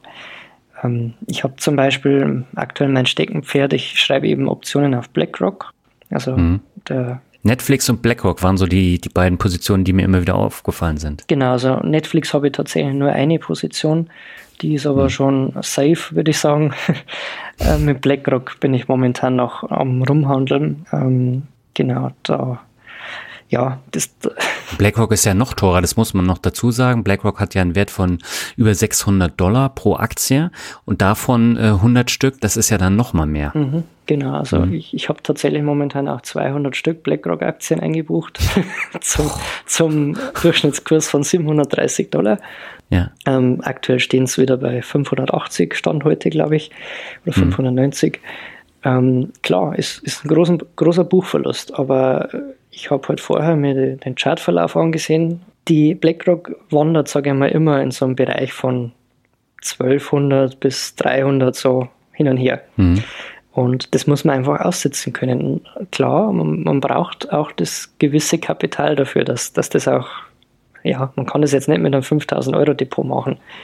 Hm. Das, ähm, deswegen läuft es auch, muss ich dazu sagen, erst dieses Jahr so gut bei mir, weil hm. ich hatte vorher viel, also ich habe noch beim S-Broker ein Depot gehabt, da waren glaube ich auch über 100.000 drauf oder so und ich habe dann irgendwann gesagt, ähm, nee, ich schichte jetzt alles um, das mit den Optionen, das läuft besser und da kann ich mehr machen und nur dadurch kann ich jetzt auch diese Renditen erzielen, weil gerade BlackRock ist so, ja, ist jetzt schwierig zu erklären, Volatilität und so weiter. Also man, verdient halt ungefähr das Doppelte, wie wenn man jetzt ein S&P 500 veroptionieren würde. Mhm. Und für mich ist, ist BlackRock ist ein Unternehmen, also ich meine, das kennt jeder, der iShares ETFs zum Beispiel hat. Mhm. Das, ist, das ist überall in der Wirtschaft drinnen, die sind sehr groß, die machen ihr Geld. Also ich sehe da jetzt nicht so das Risiko solange es äh, Aktien gibt und die langfristig steigen. Ich, ich bin da äh, bei dir. Ich bin ja auch BlackRock Aktionär, aber ich würde jetzt keine Optionsgeschäfte äh, äh, damit machen, weil äh, du brauchst da einfach einen richtigen Wumms und das ist alles in einer Aktie drin und da ist mir das Risiko dann doch zu groß. Deswegen investiere ich da lieber in die einzelnen Aktien und streue meine einzelnen äh, Aktien im Portfolio, als da mit so großen Optionsblöcken dann zu hantieren. Hm, verstehe ich. Also man muss natürlich auch nicht jetzt BlackRock gerade veroptionieren. Also es, gibt, es gibt ja genügend Aktien, die irgendwo unter 50 Dollar sind. Ähm, ja. Da kann man ja theoretisch dann auch äh, mit einem 50.000 Euro Depot zehn verschiedene Aktien dann machen äh, oder 10, 20, je nachdem, wo der Kurs steht. Dann hat man ja auch wieder eine gewisse Diversifikation. Ja, dann ist der, das Volumen auch geringer. Nur genau. äh, ich will halt auf das Risiko äh, hinweisen, was damit einhergeht. Und ähm, deswegen finde ich es auch gut, dass wir jetzt darüber sprechen, weil äh, solche Zahlen, die führen immer wieder dazu, dass die Leute dann äh, Dollarzeichen in den Augen haben und sagen, das wollen sie auch und dann möglichst schnell äh, den Job kündigen und ab, äh, ab in die Hängematte so ungefähr. Und ähm, das Risiko wird komplett ausgeblendet. Und ich habe wirklich schon Leute erlebt, die haben auch äh, mit Optionsprämien äh, gehandelt und die haben äh, fast Haus und Hof damit verloren. Mhm. Ja, also. Die gibt's auch. Das, mhm. Deswegen ist es äh, tatsächlich so ein zweischneidiges Schwert. Ja, da gebe ich dir vollkommen recht. Also man kann mhm. auch, äh, ich meine, man muss ja nur mit, mit Margin handeln, du kannst auch relativ schnell dein komplettes Depot äh, pleite machen. Genau. Wenn man eben ja, wenn man sich überhebelt, wenn man zu viel verkauft und so weiter, mhm. da gehört schon, sage ich mal, relativ viel Wissen dann auch dazu. Aber ja. es ist für mich, also es, ich finde, es ist lernbar ähm, und auch beherrschbar, die ganze Geschichte. Man, wie du schon sagst, man darf einfach nicht gierig werden. Mhm. Das ist das Allerwichtigste. Ja, aber das, das äh, sagt sich so leicht. Das weißt du wie ich. Ja. Also, und die meisten Hörerinnen und Hörer kennen das auch. Ja, natürlich. Also ich muss auch dazu sagen, ich ganz am Anfang, wo ich mit den Optionen angefangen habe, da war es auch so. Ich, ich bin tatsächlich selber zu gierig geworden und, und mhm. habe mich dann irgendwann mal in, in einer Position wiedergefunden. Ich glaube, Euro, US-Dollar, Future, irgendwie sowas hatte ich dann mal, äh, der dann irgendwie eine Million oder sowas wert war ähm, bei einem mhm. Depot, wo ich keine Ahnung 50.000 eingezahlt hatte. Ähm, und äh, da ist mir dann schon die Düse gegangen, ähm, wie, wie das dann drin war. Und ich bin dann am Schluss auch mit Verlust rausgegangen. Mhm. Ähm, also wenn man nicht aufpasst, kann man da schnell ja viel kaputt machen. Ja, und, und das ist halt die irrationale Seite davon. Ja, ja, aber es, es ist doch, ich sagen, jeder Extremkletterer wird ja auch sagen, ähm, klar, das Risiko ist da, aber wenn man sich entsprechend äh, absichert und, und äh, Das war jetzt ein unfaires Beispiel. yes. Nein, aber ähm, ich glaube, wir haben beide den Punkt jetzt versucht äh, rüberzubringen. Ja. Äh, man muss da unheimlich aufpassen und das ist jetzt hier ähm, keine Geschichte, wo man schnell äh, Geld mitmachen kann. Ähm, aber wenn man sich jetzt mal so dein Einkommen anschaut, ähm, fast 10.000 Euro. Aktives Einkommen sind knapp zweieinhalbtausend netto und passives Einkommen äh, 7.500 fast. Und das ist natürlich schon mal ein Batzen Geld. Jetzt habe ich mir die Frage gestellt, warum gehst du da so offen mit deinen Zahlen um? Ja, ähm, relativ einfach. Also ich habe es vorher schon mal erwähnt. Ähm, hm. Wir haben die Blogs, die offen mit Zahlen umgegangen sind, die haben mir persönlich damals schon den, den besten Mehrwert geliefert. Ja. Also ich habe die immer gern gelesen. Ähm, gut, man vergleicht sich dann natürlich auch ein bisschen einen Schritt, Schritt weiter mit. Mhm. Ähm, sieht dann selber, okay, wo habe ich investiert, wie viel Rendite bekomme ich, wie viel bekommt der andere, ähm, wie hat der seinen Weg gemacht. Man kann sich dann ja in, das, in die Archive des Blogs reinklicken und, weiß ich nicht, die letzten fünf Jahre anschauen und so weiter. Das, das hat mir einfach immer sehr gut gefallen und das hat mir auch immer weitergeholfen und auch die Motivation zum Teil gebracht, mhm. weil ich einfach gesehen habe, okay, ähm, die anderen sind wir jetzt da, weiß ich nicht, drei, vier, fünf Jahre voraus und die erreichen schon diese und jene Summen und okay, das, das ist möglich. Das, das, die machen das einfach vor. Mhm. Und ja, deswegen habe ich mir gedacht, okay, ähm, wenn ich dann schon einen Blog mache, dann mache ich aber auch mit offenen Zahlen und, und zeige den Leuten, wie es bei mir läuft. Und mhm. vor allem, ich mache dann auch nicht nur so eine selektive Auswahl, sondern ich sage dann auch, so wie jetzt, äh, okay, September 39.000 äh, Buchverlust. Ähm, das gehört ja auch dazu. Es gibt mhm. zum Beispiel auch viele Optionshändler, die nur ihre Prämien posten, aber nicht, was sie aktuell an Buchverlusten haben. Ja. Ähm, und das gehört einfach zum Gesamtbild dazu. Und ich habe mir dann auch die Frage gestellt, okay, ähm, was habe ich denn eigentlich zu verbergen? Warum sollte ich das nicht nennen? Gerade in Deutschland vielleicht ein bisschen verpönt. Über Geld spricht man ja nicht.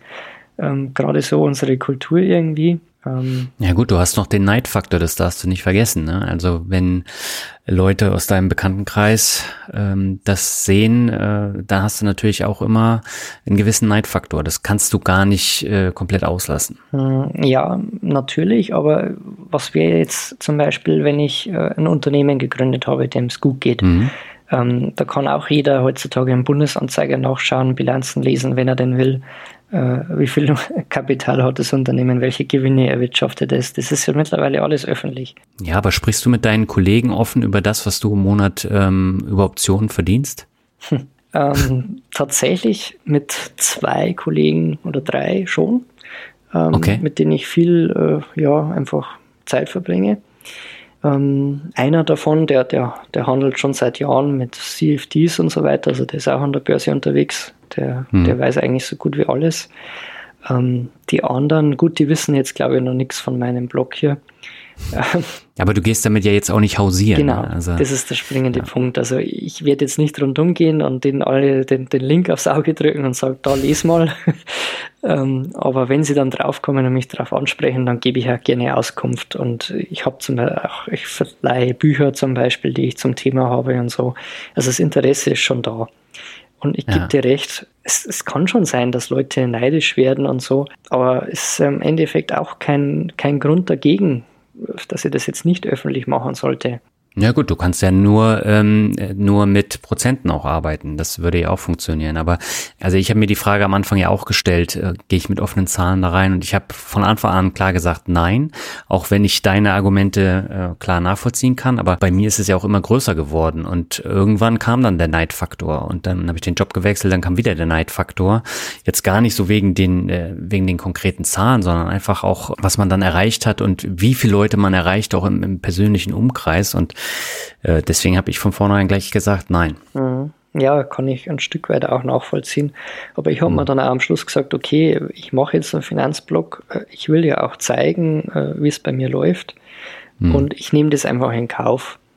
Ähm, ich, ich finde die Kultur in Deutschland sowieso nicht unbedingt so toll mit dem ganzen Neidfaktor.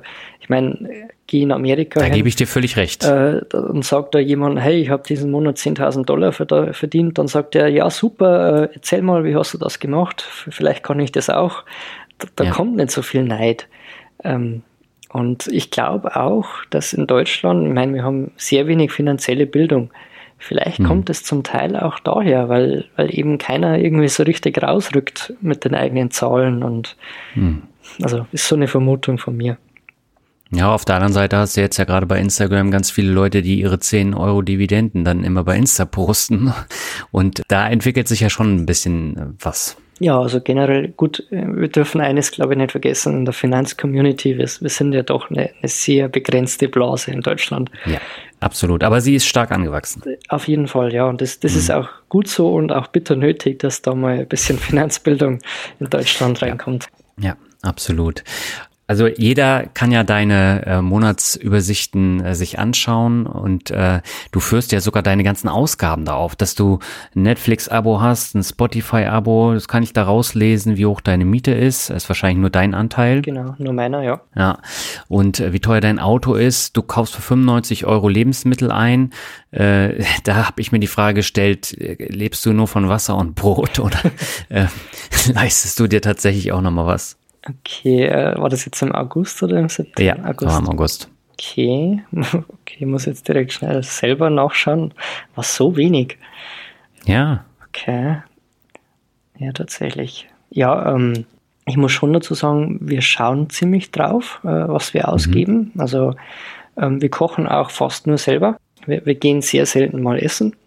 Mhm. Und wenn, dann wird es, also Essen gehen zum Beispiel ist dann in dem Freizeitbudget bei mir drinnen. Ah, okay. Ähm, mhm. das ist ja deutlich höher. Genau, das waren 218 mhm. Euro in dem Monat. Ja. Ähm, aber wir achten da schon drauf und vielleicht muss man auch dazu sagen, ich bin ja bei meinem Arbeitgeber gibt es eine Kantine. Das mhm. heißt, äh, die ganzen Mittagessen, die sind vom Gehalt schon abgezogen. Also die tauchen okay. da jetzt gar nicht mehr auf.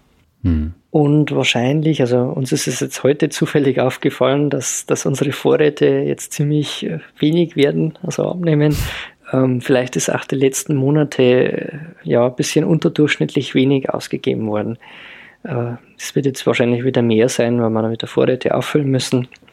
Aber so im Schnitt muss ich sagen, also ich führe ein Haushaltsbuch. Ähm, mhm. Pro Person kommen wir, oder vor der Inflation, so muss ich sagen, sind wir noch mit 140 Euro pro Person ausgekommen. Ich war heute ähm, bei Aldi einkaufen, habe 50 Euro gezahlt äh, und da, da gucke ich mir deine Zahl an und denke, was, was kauft er sich? ja, ich, ich kann es da ehrlich gesagt nicht sagen, weil, weil wir haben alles. Also das angefangen okay. Käse, dann Hamon Serrano, wir kaufen so Sachen halt nur im Angebot zum Beispiel. Ja, ja, das machen wir auch. Also wir gucken auch schon, äh, kostet der Philadelphia jetzt äh, diese Woche nur 99 oder ist er bei 1,49? Für 1,49 kaufen wir den nicht. Mhm. Ja, genau. Aber trotzdem haben wir 50 Euro. Okay. Oder dann so Geschichten wie Patros zum Beispiel. Also, sobald es im Angebot ist, also wir kaufen halt dann gleich mal 10 Stück oder so und lagern die dann wieder ein. Also ähm, oder Gemüse zum Beispiel ist relativ günstig. Wir machen ganz gerne immer so Ofengemüse mhm. ähm, mit Käse bestreut und so. Also das, das, kostet alles nicht so viel. Okay. Also Spartipps mit Manuel. Also. ja, gerne. Also ich wollte da auch schon ein paar, Posts machen dann zu dem Thema, aber ähm, man kann schon sparen, wenn man denn will. Okay. Und uns fehlt es eigentlich an nichts. Ja, das ist ja das Wichtigste. Also du musst ja selber damit äh, zufrieden sein und äh, mich stört es jetzt nicht, dass ich dann auch mal mehr einkaufe und ich glaube, viele werden ähnlich viel ähm, bezahlen bei den Einkäufen wie ich. Also von daher musste ich diese Frage einfach nochmal stellen. Hm, ja, glaube ich sofort. Also ich, ich würde es zwar noch gern irgendwie verstehen, was ich dann anders mache. Aber ja, ist Okay. Ist. Ich habe jetzt noch eine äh, letzte Frage und zwar PV-Anlage. Die hast du schon mal erwähnt. Die ist auch in deinen äh, Einnahmen verzeichnet. Also du nimmst jeden Monat damit äh, etwas ein. Du bist aber sehr kritisch dem gegenüber gestellt ähm, und bezeichnest den Kauf der PV-Anlage als größten Fehler. Warum? Und meinst du nicht, dass in den kommenden Jahren gerade bei diesen hohen Energiepreisen und den schwächeren Börsenkursen sich das dann doch wieder rechnet? Es, es ist eine schwierige äh, Frage. Also ich, mhm. ich habe das ja mal jetzt durchgerechnet, äh, genau ja. anhand von meiner PV-Anlage. Ähm, am Schluss kam eine Rendite von aktuell 1,x Prozent, ich weiß jetzt nicht mehr ganz genau, raus. Nur das Geld, was ich wieder zurückbekommen habe. Mhm. Dann kann man natürlich argumentieren, okay, äh, die ist ja aktuell noch was wert, also man könnte es ja irgendwie verkaufen. Dann wäre es irgendwie 4,x Prozent pro Jahr gewesen. Aber wer kauft es denn? Also Wer mhm. kauft eine PV-Anlage auf einem Einfamilienhaus von irgendwelchen fremden Leuten? Das kann ich mir irgendwie nicht vorstellen, dass ich die verkauft bekomme. Mhm. Ähm, und dann das nächste ist für mich persönlich, also äh, der Eigenverbrauch, den du da ansprichst, also dass man sich die Stromkosten spart, klar, kann was bringen. Aber für mich jetzt, also für mein persönliches Investment, bringt es ja eigentlich nichts, weil das ist ja das Haus meiner Eltern. Also wenn, dann bringt es denen ja. ja. was. Die zahlen weniger Strom jedes Jahr, 400, 500 Euro oder sowas. Also da rentiert mhm. sich natürlich schon. Ähm, aber als reines Investment für mich jetzt eher nicht. Und äh, ich mhm. hatte bisher auch das Glück, dass nichts kaputt gegangen ist. Also es sind immer noch die originalen Wechselrichter drinnen, alle originalen PV-Module, Verkabelung. Es ist einfach Gott sei Dank noch nichts kaputt gegangen. Sobald da irgendein so Wechselrichter hops geht, dann musst du ja wieder 1000 Euro oder sowas herrichten, die wieder von der Rendite weggehen. Und mhm. ich sehe es auch noch so, ähm, ist es nicht liquide. Also ich habe da jetzt damals irgendwie 21.000 Euro auf das Dach drauf gebaut ja. und die waren weg. und die sind auch bis heute noch weg. Also klar, ich habe es jetzt momentan, letzten Monat, glaube ich, war der Break-Even, wo, wo ich die 21.000 wieder zurückbekommen habe. Wobei okay. keine Inflation eingerechnet, also eigentlich real habe ich es noch nicht zurück.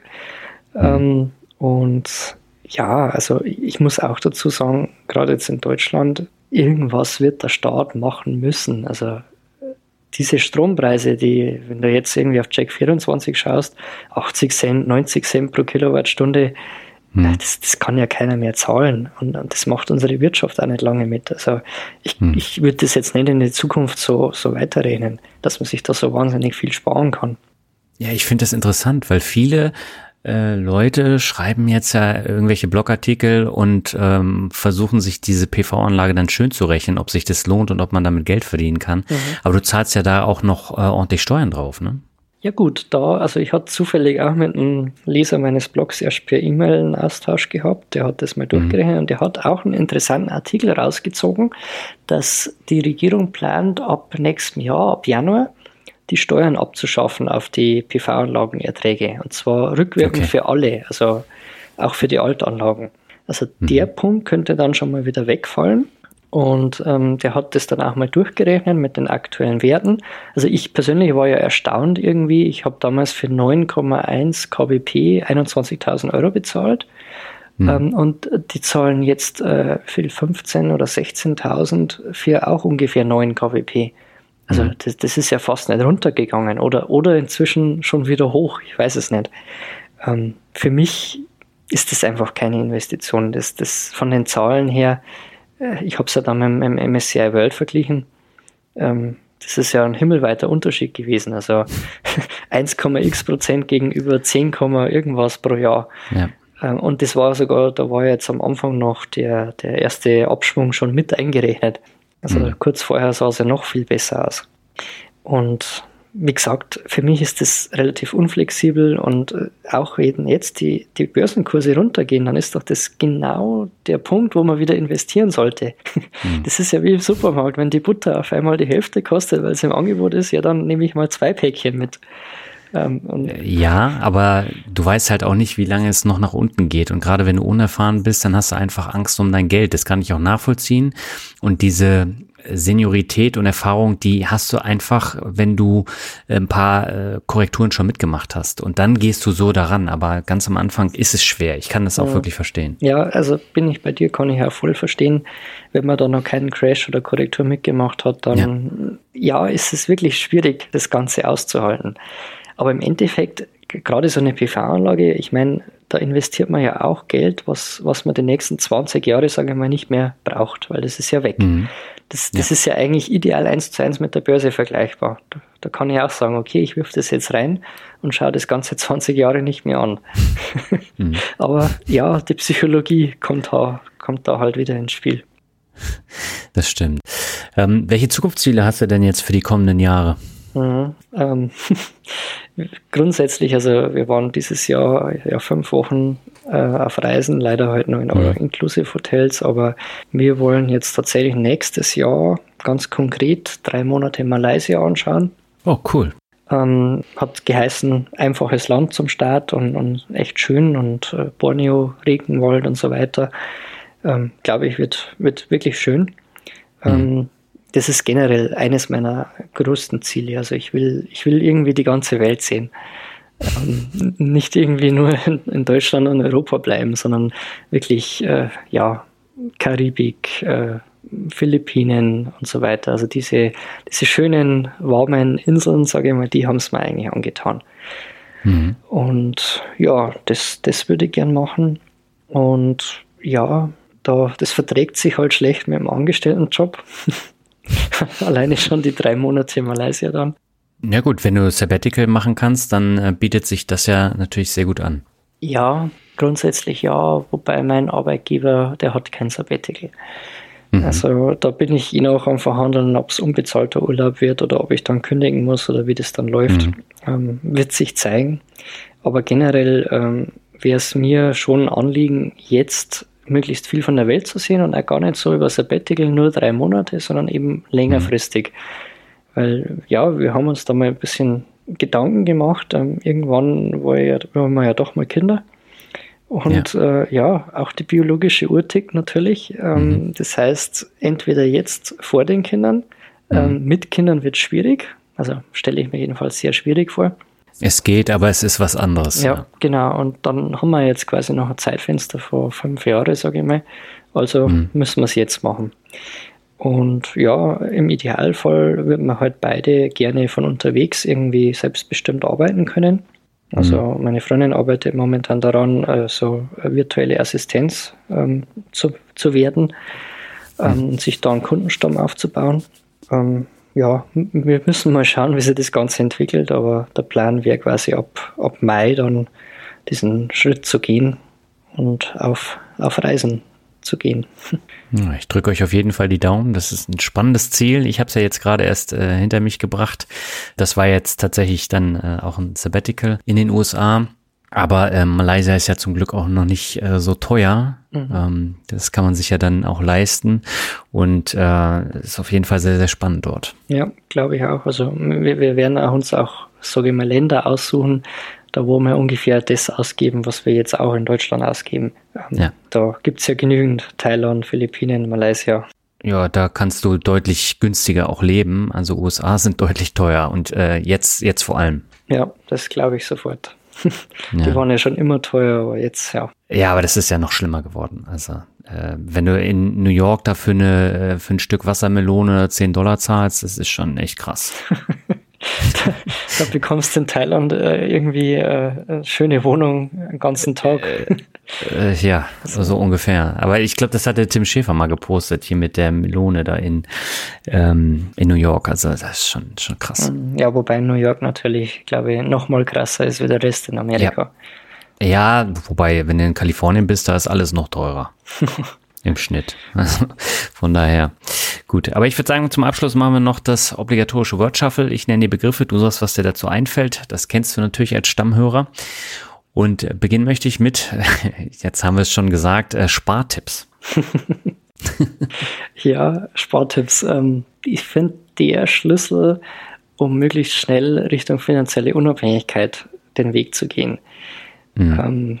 Einfach weniger ausgeben, mehr sparen, weniger Kapital benötigen, es ist der Turbo schlechthin. Ja. ja. Wichtig ist, glaube ich, immer, dass man sich überlegt, brauche ich das Ganze, was ich mir jetzt kaufen will, brauche ich das wirklich, macht mich das glücklich? Mhm. Und ganz oft, glaube ich, sagt man dann einfach, nee, äh, eigentlich brauche ich jetzt nicht den, den fünften Cocktail, wenn ich da in der Bar sitze für 8 Euro.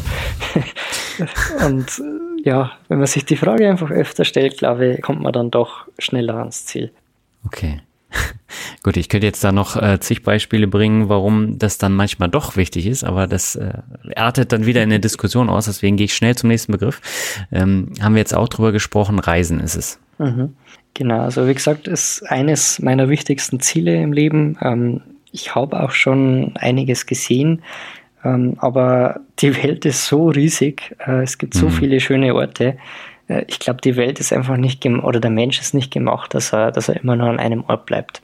Ähm, ich, ich genieße es einfach, fremde Kulturen kennenzulernen, äh, andere Natur, Berge, Meer zu sehen, äh, anderes Klima. Also gerade Deutschland im Winter ist ja doch sehr gewöhnungsbedürftig. Ja. Ähm, ja, einfach diese, diese Flucht ins Warme. Mhm. Okay, der nächste Begriff ist jetzt das komplette Kontrastprogramm, wobei Berge habt ihr auch in Bayern und Bayern ist auch der Begriff. ja, äh, ein, ein, schönes äh, Fleckchen in Deutschland, würde ich sagen, vor allem Niederbayern. ja. ähm, ja, wir, wir, haben nicht weit weg zu, zu den Bergen eben oder wir haben aber auch Seen da. Eig eigentlich schon ein schönes Stückchen Erde hier. Wobei mhm. ich sagen muss, ich, ich kenne auch nicht so viel mehr in Deutschland. Also, okay. Genau, da sollte ich vielleicht auch noch reisen. Genau, dann solltest du erstmal eine Deutschlandtour machen vor der Welttour. Hm, ja, wenn das Wetter nicht wäre. ja gut, aber äh, man kann auch schöne äh, Touren und Trips haben, wenn das Wetter nicht so toll ist in Deutschland. Ja, ich bin halt irgendwie so ein, so ein Sonnenkind eher. okay. gut, kommen wir zum nächsten Begriff, das ist mein Standardbegriff Rockmusik. Ja, ähm, seit ich 14 Jahre alt bin, höre ich mhm. Rockmusik. Also es Echt? ist tatsächlich meine liebste Musik. Ich bin damals mit, okay. mit Rammstein aufgewachsen. Oder mhm. Rage Against the Machine war auch noch in der Phase. Mhm. ähm, höre es bis heute. Also ich muss dazu sagen, nicht mehr so intensiv wie damals. Also da war es wirklich so, ich kannte quasi jede Band, äh, habe die, die Albennamen gekannt und jedes Lied, äh, wie es heißt und konnte mitsingen mhm. und so mhm. weiter. Mittlerweile ist das alles ein bisschen anders geworden mit Spotify. Ich kenne auch gar nicht mehr alle Namen der Bands, die ich da so höre. aber wenn mir ein Lied gefällt, dann wird es einfach auf die Liste gesetzt. Ähm, ja, aber Rockmusik ist ein großer Teil meines Lebens wenn auch nicht so ganz äh, gut für meine Freundin. Okay. Die, die mag das nicht so. Ja, sie hört hin und wieder schon auch, aber wir hören einfach so ganz unterschiedliche Rockmusik irgendwie. Ähm, okay. Das, das passt nicht so ganz zusammen. Aber ich höre andere Sachen auch. Also ich höre sogar Rap und, und Hip-Hop und sonst was. Also ich bin da jetzt nicht so festgelegt. Alles, was mir gefällt. Okay. Dann kommen wir zum vorletzten Begriff, das ist Rezepte. Rezepte. Ja, wahrscheinlich wegen. Da hast du sogar welche auf dem Blog. Genau, ich werde es gerade sagen. ähm, ja, mm, wie gesagt, also wir kochen sehr gerne. Es ist für uns so eine einfach so eine Entspannungsphase, wo, wo wir beide in der Küche stehen und ja, miteinander reden, uns austauschen. Ähm, mhm. Und ja, Rezept ist jetzt, wie soll ich sagen, das ist, wir improvisieren meistens. wir schauen, okay. was im Kühlschrank ist und, und, kochen dann irgendwas zusammen oder hin und wieder machen wir halt wirklich so ein Rezept. Und ich habe mal angefangen, da jetzt auf dem Blog zwei Rezepte online zu stellen. Das ist natürlich äh, ganz weit weg von hochprofessionell. Aber das, waren einfach so unsere beiden Lieblingsrezepte, die wir ganz gerne mal kochen. Und sie waren günstig. Genau, also günstig auch. Also es waren frugale Rezepte. Vielleicht erklärt das auch, äh, warum ja. wir so wenig für Lebensmittel ausgeben. Ja. genau, Na, aber trotzdem okay. schmeckt trotzdem gut. Also wer wissen will, äh, wie man sparen kann, der schaut sich die Rezepte an und versucht es dann mal bei einem Discounter nachzukaufen und ob er auch auf die 95 Euro pro Person dann kommt. Muss möglich das, sein. Das wäre mal eine spannende Wette, ob man das hinbekommt. Ich würde es nicht hinbekommen. Hm, vielleicht sollte ich mal die, die Kassenbons mal aufheben. Okay, und dann machst du einen Artikel drüber. Hm, mal schauen, wenn es die Leute interessiert, wenn irgendjemand was draus ziehen kann, gerne. Ja, mal gucken, was für Kommentare dann nach dem Interview kommen. Aber kommen wir zum letzten Begriff, das ist Glück. Glück, ja. Ganz wichtig im Leben. Also ohne Glück ist irgendwie alles nichts. Ähm, so ein Song. Ähm, für mich der Begriff Glück oder der, der, ja, die Definition von Glück ist für mich einfach selbstbestimmt zu leben. Mhm. Dass mir keiner sagen kann, wann ich wo zu sein habe und was ich da zu tun habe. Das ist so ziemlich der Inbegriff von Glück. Ja, dann kommt für mich eben noch das Thema Reisen mit dazu, neue Eindrücke, mhm. vielleicht auch Ziele zu haben, sonst kann man auch irgendwie nicht wirklich Glück empfinden, Erfolge zu haben und vielleicht auch mal einen Schritt zurückzugehen und sich mit ein bisschen weniger zufrieden zu geben. Einfach auch die, die kleinen Dinge im Leben zu schätzen. Ich glaube, das, hm. das macht dann schon wesentlich glücklicher. Ja, aber da muss man erstmal hinkommen. Also das hat bei mir auch lange Zeit gedauert. Ja, ich habe früher auch immer gedacht, ich brauche jetzt ein großes Auto, äh, große Wohnung, weiß ich nicht was, was noch alles. Aber hm. Irgendwann habe ich festgestellt, eigentlich macht das gar nicht glücklich. Im, Im Gegenteil, ich finde, das macht manchmal sogar unglücklich. Da stellt man sich ein, eine große, ein großes neues Auto hin, parkt es irgendwo am Supermarkt beim Einkaufen und mhm. kommt zurück und hat einen Kratzer drinnen. So, super Sache. Also ich, ich habe noch keinen gesehen, der da glücklich darüber ist. Und ich fahre zum Beispiel ein altes Auto, äh, mir ist das egal. Dann ist halt ein Kratzer mehr drinnen. Ich finde, da, da lebt man einfach glücklicher. Und, und mhm. man kann sein Leben auch freier gestalten, wenn man nicht so viele Verbindlichkeiten hat. Das stimmt. Also das, das kostet ja auch alles. Oder so ein, so ein Riesenhaus, wenn man zum Beispiel irgendwo hat, das, das hm. ist zwar echt schön und so, aber es ist auch echt teuer. Hm. Vor allem momentan. Ja, das ist ja momentan nicht mehr feierlich, was da für Preise ja. aufgerufen werden. Ähm, aber ich kann mir das aber gar nicht vorstellen. Also ich, wenn ich mir überlege, dass, dass ich so viel Schulden hätte, wie ich jetzt Vermögen habe oder noch mehr, ich weiß nicht, ob ich da noch schlafen könnte oder ob ich da glücklich wäre. Hm. Ja, ja, aber ich glaube, da bist du einer von ganz wenigen in Deutschland, die genau so denken. Ich glaube auch, dass das nicht sehr verbreitet ist, diese Denkweise. Ja. Mhm. ja, aber das Wichtigste ist ja, dass du glücklich damit bist und auch zufrieden und äh, was Wichtigeres gibt es eigentlich nicht. Ja, doch, Gesundheit. ja, gut, ja, natürlich, das gehört äh, dazu, aber ähm, die Erfahrung hast du ja auch schon äh, machen müssen, wie du ja. eingangs gesagt hast. Genau, ja. Ja, aber da steckst du manchmal halt auch nicht drin. Da kannst du dich gesund ernähren und dann kommt trotzdem äh, ne eine Krankheit, wo du da nichts ändern kannst. Und ja, von daher Gesundheit ist natürlich sehr, sehr wichtig. Ja, genau. Deswegen jeden Tag auch dankbar sein, wenn man einigermaßen gesund ist. Ja, absolut. Manuel, vielen Dank für das tolle Interview. Ich habe gedacht, ähm, wir sprechen jetzt eine Dreiviertelstunde. Jetzt ist fast 90 Minuten lang geworden und das war ein echt tolles Interview und ich sage herzlichen Dank. Ich sage auch danke, war wirklich schön. Ja, soweit das Interview mit Manuel. Alle Links findest du wie immer in den Shownotes und im Blogartikel. Es lohnt sich wirklich nochmal in einzelne Blogartikel reinzuschauen und auch den besprochenen Coast-Rechner mal zu testen. Da bekommt man ein gutes Gefühl, wie hoch das Vermögen sein muss, um beispielsweise für 20 Jahre 2000 Euro im Monat entnehmen zu können. Aber dabei bitte nicht vergessen, die Krankenversicherung ist da noch nicht mit eingerechnet. Aus der Selbstständigkeit weiß ich, dass das ein hoher Posten sein kann, den man unbedingt einkalkulieren sollte. Insgesamt war das ein wirklich sehr gutes Gespräch mit Manuel und ich muss gestehen, dass ich mich mit 32 mit ganz anderen Dingen beschäftigt habe als mit meinen Finanzen und meiner Rente. Heute ist das auch bei mir anders, weil ich viele Dinge von den hunderten Interviewgästen mitnehmen und umsetzen konnte und dabei tatsächlich sehr, sehr viel gelernt habe. Mittlerweile kann ich auch die momentanen Mehrkosten mithilfe meiner Dividenden gut abfedern, aber es hat auch bei mir jetzt einige Jahre gedauert, bis es dann tatsächlich soweit war. Es funktioniert natürlich nicht von heute auf morgen und gerade angesichts der momentanen Kursschwankungen an der Börse kann es durchaus jetzt noch mal ein bisschen länger dauern, bis da auch wirkliche Renditen rauskommen. Aber das ist immer das Hauptthema, langfristig anlegen und nicht kurzfristig denken. Ja, ein paar Worte noch zu den Optionsprämien. Mir persönlich ist das Risiko hier viel zu groß und ich kenne auch einige Geschichten, wo Leute sehr viel Geld damit verloren haben. Leider gibt es momentan wieder sehr viele Angebote, die sich an unbedarfte Anleger richten, die gierig werden. Dass es bei diesen Optionsgeschichten auch Verlierer gibt, das werde ich aller Voraussicht nach Ende November anhand eines Hörerinterviews nochmal genauer aufzeigen. Da hat es nämlich nicht funktioniert.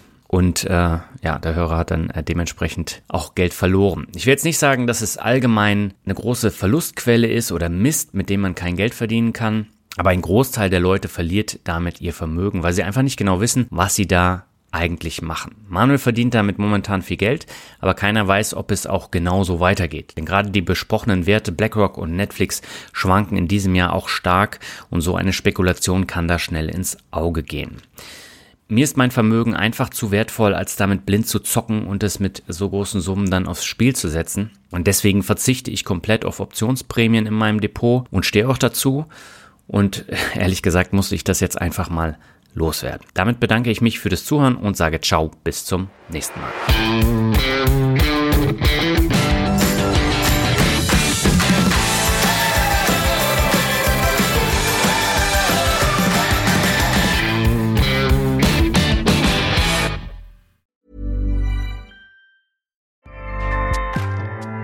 ACAST powers the world's best podcasts. Here's a show that we recommend. The Real Housewives is a guilty pleasure for most, but if you're looking to not feel guilty about that pleasure, tune in to Everything Iconic with me, Danny Pellegrino, where I break down all the messy moments and behind the scenes antics of Bravo's popular franchise. And on Everything Iconic, I also interview celebrity guests like Kelly Ripa, Kiki Palmer, Drew Barrymore, Cameron Diaz, and more about their guilty pleasures, their past work, and so much more. So if you're pop culture obsessed and find yourself watching way too much reality TV like me, tune in to Everything Iconic with Danny Pellegrino wherever you listen to podcasts. ACAST helps creators launch, grow, and monetize their podcasts everywhere. ACAST.com.